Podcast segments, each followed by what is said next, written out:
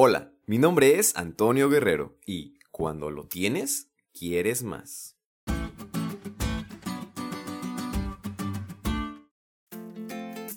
No sé si les ha pasado que quieren demasiado algo y hacen todo, todo por conseguirlo. Pero cuando ya lo tienen, se les olvida, se les pasa la emoción y ya no les dan la importancia que le daban antes. O se les olvida qué hicieron para conseguirlo. Y ahora quieren algo mejor o más nuevo. Así somos y no lo podemos negar. Si no, simplemente piensa en el celular que tienes y en el que quieres.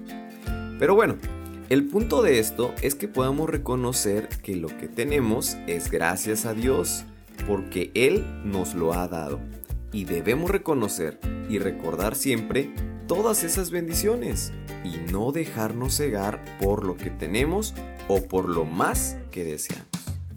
Prácticamente esto era lo que Dios le estaba diciendo a su pueblo en el estudio de hoy puesto que ellos habían de recibir muchas bendiciones, riquezas y prosperidad material, y se enfrentarían al peligro que siempre acompaña a la riqueza y a la prosperidad, el de olvidar que solo el Señor es quien te da el poder para hacer esas riquezas.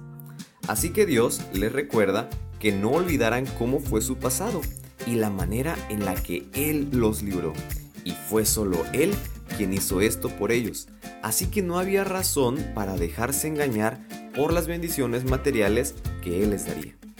A nosotros, hoy en día, Dios nos ha dado muchísimas bendiciones. Con el simple hecho de que estés vivo y con salud es suficiente para agradecer su bendición en nosotros.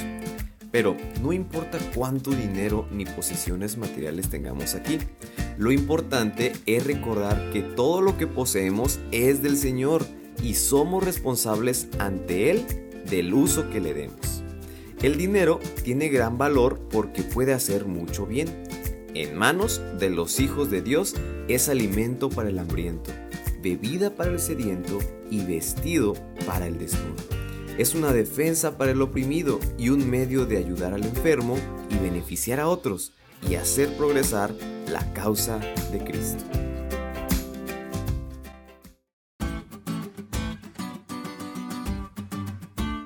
¿Te diste cuenta lo cool que estuvo la lección?